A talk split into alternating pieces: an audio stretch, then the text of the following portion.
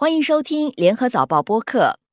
新加坡建国总理李光耀在一九九零年国庆群众大会说：“五十年后的、二十五年后的新加坡是怎样的新加坡，很难预测的，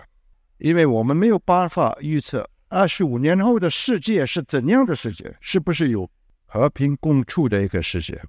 或者强国压小国的一个国家。”一九九零年八月二十六日，新加坡建国总理李光耀最后一次以总理身份发表国庆群众大会演讲。有别于往年，为什么李光耀以华语演讲收场？为什么他语重心长的呼吁新加坡人要团结，不要把一切视为理所当然？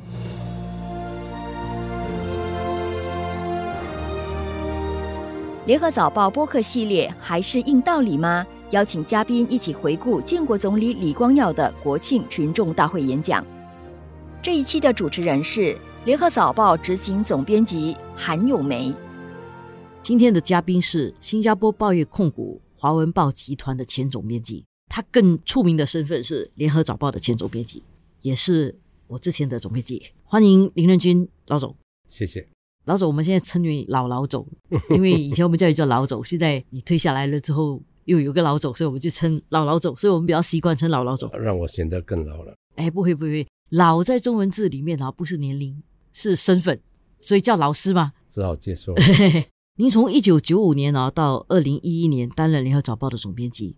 当年您曾经多次受邀到总统府和李光耀共进午餐，大概从他总理到他执政都有跟他一起吃过饭，所以在交谈中啊，您印象最深刻的是什么？实际上，我是在一九九三年就执行早报总编的任务了哈，在职位上，在一九九五年一月才考分嘛哈。跟他的这个你讲交往吃饭，主要是在一九八八年跟到他访问中国的时候开始的啊，那是一个重要的访问。访问中国之后，那么接下来就是在访问欧洲、苏联，那时候还是苏联、日本、马来西亚等等的，就在他卸任之前访问。这些国家，那么就开始熟悉，开始要我去吃午餐了。就是说，他还在担任总理期间，那么一直到这个他卸下总理职位之后，还是一直有接收到他邀请了。通常他会跟你们谈些什么？因为他自己也是一个很接近群众、接近社群的，而且他经常也有一些基层领袖啊会跟他反映。通常他跟媒体人呢，他问的是一些什么问题？我看也是主要嘛，就是想从我们口中了解我们对一些问题的看法。那么，毕竟华文报也算是华社一个重要代表，一个重要机构，他也想了解我们对一些问题的态度啦，我们的想法啦，哈。毕竟我们是媒体嘛，他也可能在这个过程中想影响我们，或者让我们了解他的一些看法，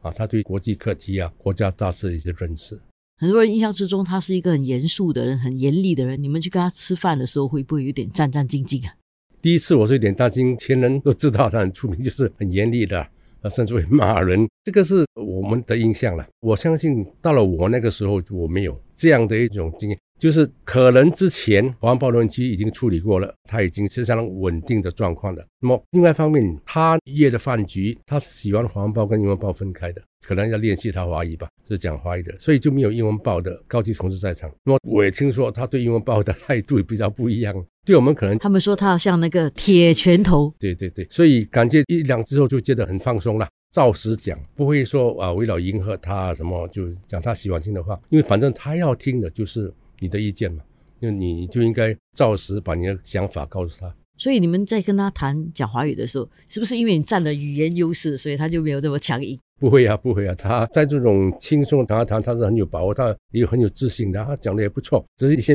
东西平时表达不出来，有时你会帮他了，但是没问题的，他还是应付自如的。在他当总理的时候啊，我还没有机会当记者。我还在念书，但是我就听了他的这个国庆群众大会之前的，尤其是一九九零年他担任总理的最后一场国庆群众大会，我觉得那场群众大会蛮有意思，里面有两个点我印象特别深刻，一个是他把他的那个中文的演讲啊放在他比较后面的地方，而且他提了两个重要的问题，一个是关于华文的问题，另外一个是关于国家生存的问题。我们先谈一下这个华文的问题。里面有个点啊，他是提到说，如果有机会回去的话，一九六五年的时候啊，他在那个教育政策上，他不会把那个华文小学关掉，他会让新加坡人读这个母语啊，尤其是华语啦、地语文到小学、中学才转读英文。如果我有机会重复开始哈，到一九六五年那个教育问题，今天的制度不会一样的。我一定保留那个华文小学，方便的多。他当时的这个转变，您那个时候已经跟他的比较接近了，然后比较常采访他的新闻，跟他一起吃午餐。他有跟你分享过他这个思路的转变是什么？一九九零年可以算是分水岭的一年了，因为他在那一年他就卸任了，把那个总理的职位交给第二代领袖。所以最后一次的国庆啊，他说特别的语重心长了，一些特重大的事情他要讲出来。那一年就是对华语的听众来讲。两个重点，第一个就是这个问题，第二个就是你刚才提到他为什么把在演讲最后部分讲华语，这从来没有过的。国庆群众大会永远是马语最先，第二就是华语，第三英语，英语讲到完的那一年很特别，华语做结论，这个等一下我们会谈。我就先回答你第一个问题，他那个时候他提出如果可以重新开始，可以从头来，他就保留华文小学了。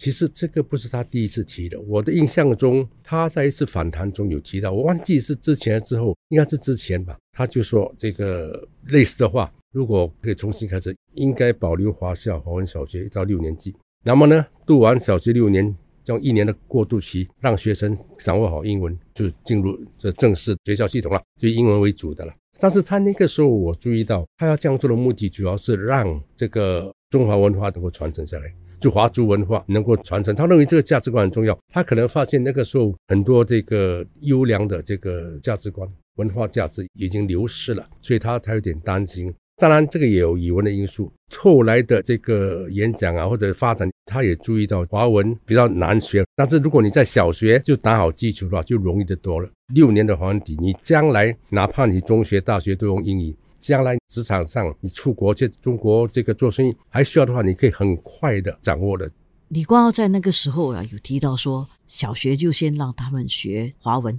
然后到中学才学英文。当时他关心的那个问题主要是什么？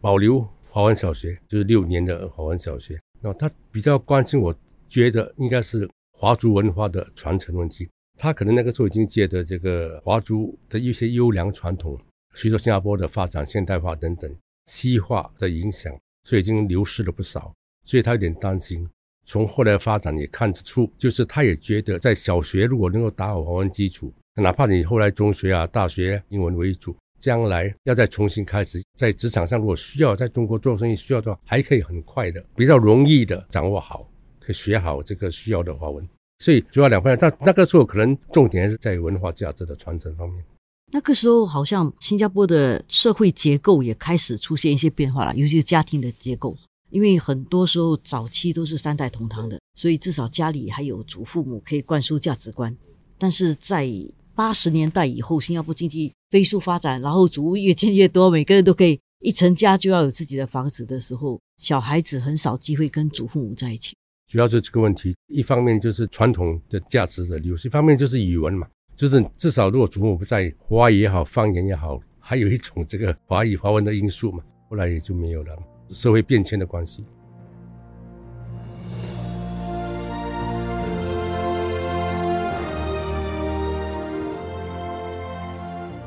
那个时候，这个华社的感觉是如何？因为九零年他说了，但是后来他交棒了以后。这件事情我们没有看到发生了，甚至到后面还有觉得学华文学的很难，是不是要降低华文的水平的这个问题？当初那个大背景是，如果讲华文教育的话，一九八零年拿大关门嘛，这个是对华师来讲是个很重大的一个打击的一个很大的问题。那一九八七年传统华校走入历史，所以他就赶快用一些特选中学。中学和小学保留这个华文的这个第一文啦，但是恐怕就是太迟了，语文水准降低相当快，因为新加坡很现实的嘛，他是借的这个就是政府的信息，要你需要英文，所以那个时候华社的这个心理已经是当然不很高兴，所以我不晓得这个一九九一年的大选，行动党一下子失去四个席位，那么他们能分析，就认为说这是一种华社的一种抗议的方式了，一种信息。问题是到那个时候要改变这个教育制度，我觉得非常困难。因为比如说要小学重新强制所有的这个华族学童学华文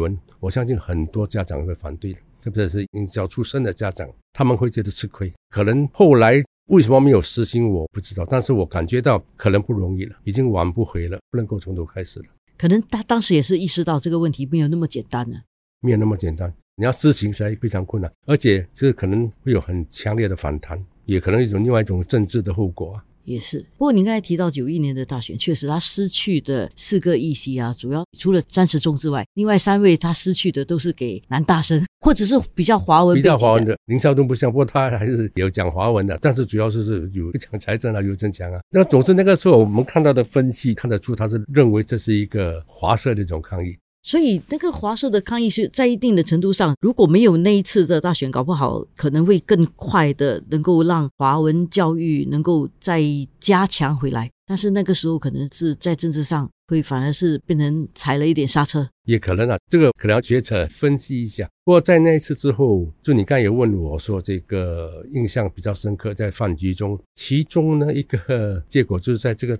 九一年大选之后，他就指示一些年轻的部长跟这个华文媒体的报章的这个总编辑啊、高层人吃饭，一起吃饭，强制他们一定要用华语。所以我们应该跟他收学费，因为 我们是他的华文练习老师。我觉得不容易啦，因为他们也讲的辛苦啊，也可能完全不大要讲哈，可以讲的本来就基础比较好的嘛，所以就是我们几个就陪他们吃饭了，都是主要在星期六中午。哦，还 星期六中午还要陪他们吃饭，是啊，练习华语了。我忘记经过多久，可能也发现效果不是很好了，所以就没有再继续了。但是我们现在看到也是有个有趣的现象。我九十年代中期左右当记者的时候，那个时候去采访很多高官都没有办法讲华语，就是访问的时候他们都不讲华语了。但是近年来，我们其实看到比较多年轻的部长，他们的中文是比较好的。但是现在的那些年轻部长很多就是我的同龄人，我们大概就是比较属于末代华侨生，至少小学是念华侨的这一代。所以现在回来看中间的这段时间，到底我们这个政策是帮助了我们现在更多人懂得讲华语，还是其实有让华文的水平下降？你所提到的现象就是九十年代你访问高官。OK，你不要忘了，以前这些音效是可以不用学第二语文的，或者说你可以选马来文。所以很多那个时候的部长也好、高官也好，是不懂得华文的，完全没有，或者是华文这个水准很低的，或者甚至没有学过华文的。他们可能是被逼从政之后才开始学一点，不过很难了。后来这一些就是已经在开始实行双语政策之后，你要找到可以讲华文的又适合从政的，可能相对容易一点。所以你会感觉到，哎，好像比较多会讲。那个就可能是双语政策的一个成功，不，我觉得呢，可能就是要看那个数目吧。普遍来讲，这个华文水平，你要不要去从一个很高的水平降落下来，这样子，在比较低的水平，那个可能有了，就是双语政策试行之下，达到至少第二语文的水平了。如果考试中试 O level 及格还可以用，至少到那个时候还可以用。不过当时大概也能够掌握精英跟精华两块的年轻人啊。或者是一些官员的话，应该都是相当优秀的，因为他能够两种语文都能够掌握。对对对，他们本来就是优秀，也许他们在物色这个从政者中也注意到这一点，刻意找这些。所以后来他在二零一一年出了那本《新加坡的双语之路：我一生的挑战》这个思路啊，因为他是卸任了，就卸下总理的位置前线之后才出这个书。他在梳理这段过程的时候啊，您认为他当时的想法什么？他在这段时间有跟你们谈过吗？那个时候，那个出这本书之前，我们发现他好像真的是很担心的，非常忧虑。他发现这个华人的问题，华文水平的降落比他想象的还快还糟啊，严重了。所以他就把这个当做他最重要的最后的一个任务了。所以呢，做了很多事情啊，他设立那个什么教研中心、教研中心等等这些东西，就是希望能够多少做一些补救。所以我感觉到你跟他谈话那个时候，从他或者是私人电邮中的对一些有问题的看法等等，你看得出他对这个问题是很担忧，他真的是担心的。不过我们都觉得太迟了了。所以那个时候不只是说他公开的演讲，你们私下跟他接触也可以感觉到他深刻的这种忧虑了。是的，所以这个波斯湾的危机是相当重要的，决定将来的世界是怎么样的一个世界。我希望这个。危机解决的办法是维持世界的安全安宁。然后回来那个九零年的那一场群众大会，另外一个也是很有意思的课题，跟这个硬道理也有关系的，就是新加坡这个小国的生存的硬道理。因为当时也面对这个波斯湾战争，还有其他的一些威胁，然后我也听了前面一些群众大会，他其实对这个新加坡的生存一直都非常担心。是的，您从这段时间跟他接触的时候，在这方面，因为你的文章里面也常常提到新加坡的这些外交上面面对的一些问题，你可以跟我们分享一下你的整个思路怎么受他的影响。这个九零年的群众大会就是第一次以华语的演讲做结尾，当然不长了哈。他故意讲这一段，你从那一段一听，你就立刻明白他的很清楚的信息。因为他这个群众大会之前差不多两三个星期嘛，伊拉克公然的侵略他的邻国科威特这小国，这非常严重，是公然侵略。新加坡对这个大国侵略小国是非常的敏感，非常重视，立场向来一向都是很明确的啊。比如说，一九七五年这个印尼侵略东帝汶，啊，这直接就派军进去了啊。那时候东帝汶要脱离，不得要独立，派军进去。新加坡跟印尼关系很好啊，李光耀跟苏哈多关系很好啊。那时候就是联合国要一家谴责印尼嘛，所有的亚细安国家都反对，反对联合国，对，要谴责印尼的。新加坡是唯一的，当然不可以支持了。支持的话，就真的是整个关系是会完蛋，所以就弃权。这已经很严重了，非常严重。印尼已经很不爽了。苏哈多本来好不容易从一九六五年这个对抗嘛，马来西亚成立对抗，那么这个苏哈多政变之后上台，建立起很好的关系，跟李光耀就忽然间就有冷冻了。所以看得出，第一次新加坡对这个问题表示对大国侵略小国，或者对任何公然侵略性表示反对的这种立场了。那么这个后来越南侵略柬埔寨咯，也是很明显呐。那这一次又更加严重，这个邻国这样进。那个时候我记得吴作东还讲过，那是吴作东是副总理，他还因为这个事情，他讲新加坡我们的处境也是跟科威特一样，要小心，马上引起印尼跟马来西亚的媒体就攻击了，印尼跟马来西亚报章攻击新加坡，说你说这什么意思？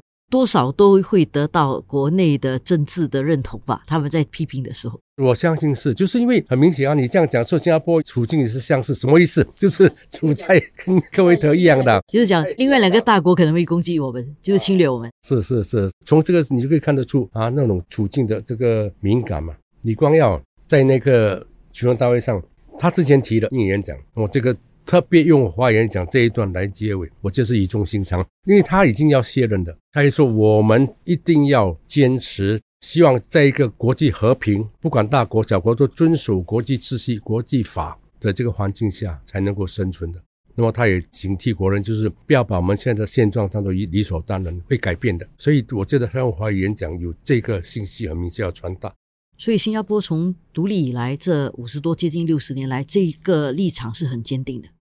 新加坡人也一定要常常记住的：我们虽然小，可是也有我们的办法。麻雀虽小，五脏俱全。只有要一个智力，那希望将来的新加坡人和过去的是一样的，有那样的自尊心，敢作敢为。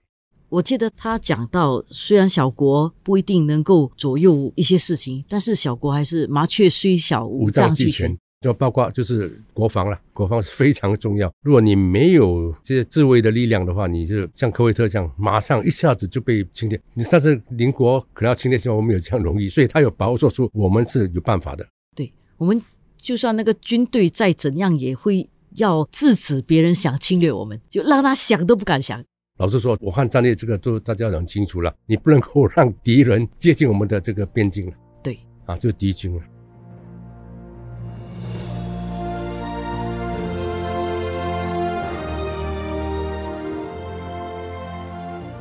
然后另外一点呢，就是您在报馆可以说是目前任期才是最长的一个早报总编辑，还活着的了。对，还活着的，就是联合早报来讲，在这些年里面啊，尤其是你是在处于国家已经比较稳定的这段时间，发现这个建国总理啊，他跟华文报或者跟报馆的关系是怎么样的？他怎么表达他对我们的一些想法，或者是对我们做的一些事情的想法，还有觉得。报纸应该是一种什么样的机构，在这个社会里面？对于报纸应该扮演什么样的角色？我看这个大家都有共识的吧，就是这个媒体。这个报纸是必须为国家利益服务的。其实我们的编辑方针以国家利益为重啊，这个是第一点。那么媒体不是民选的，这个政府是民选的嘛？所以他一向认为，不管是哪个媒体，外国媒体呢，你不能够来告诉我们要怎样执政。但是你还有重要的这任务啊，就是上情下达，下情上达，不只要把这个政策很清楚的向你的读者解释，那你还要把这个民众的意见。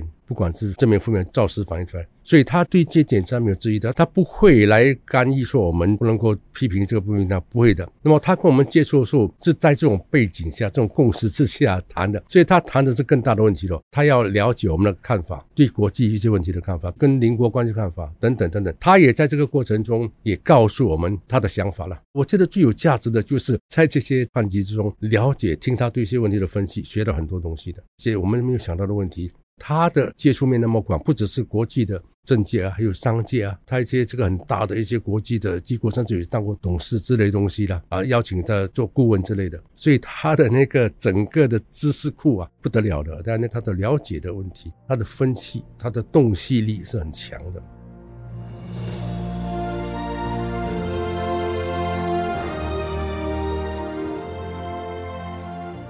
我听了他的好几个过去的群众大会。建国总理他不只是一个政治领袖，在很大的程度上，他到外国访问，或者他观察事情，或者他看书啊，他也跟银行家接触，不管经济方面的、文化，还有各方面的思考，都蛮深刻的。所以你们在跟他吃饭的时候啊，是抱着一种什么样的心情？我觉得，我想象好像是去听 lecture。呵 呵这不完全是 lecture，你要懂得问问题啊。去吃饭的那个时候发生的事情啊，国际啊、新闻等等等等，就尽量问他咯，因为这是一个很好的机会啊，就是了解他对一些问题的看法。那个时候不管发生什么大事啊，有很多这些事情啊，石油危机啊等等，经济危机啊等等，这些都可以问的，他就跟你讲咯，就是很好的一个学习机会。当然他也会问你一些问题了啊，那你就是照你所知的答复咯，回答他咯。所以在这十几二十年里面，当报业老总的时候，我可以想象那个时候大概是一个很幸福的一个位置，因为除了自己可以接触到很多知识之外，能够接触到这些很高端的人、很高端的领袖，在这个过程之中学习的应该比你报道的还多吧？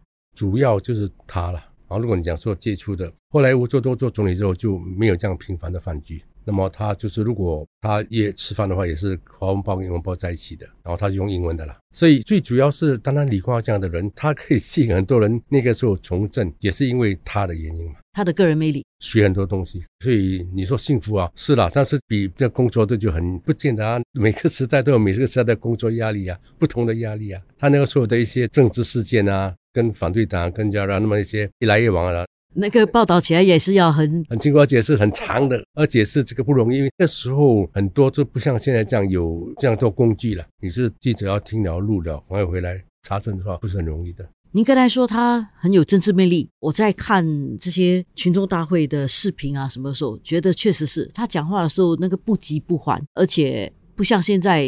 如果你。不好好的表演的话，好像就不行。他以前还可以真的随心所欲的想到点讲什么点，然后大家都很专心的听。但是你现在看一下，从政治上来讲，他也是一个政治手腕很强硬的人。所以当时的社会氛围是不是也确实是对他的这个政治手段感到害怕？他那个时代已经过去了。你记得就是在二零一一年大选，你比如说这个二零一一年的大选，阿朱尼集选区，刘成江第一次走出后港。挑战那个竞选期，那其实非常紧张的。可是李光那时候就出来讲了一句话，后来大家都知道。对，我知道，大家知道你会 repent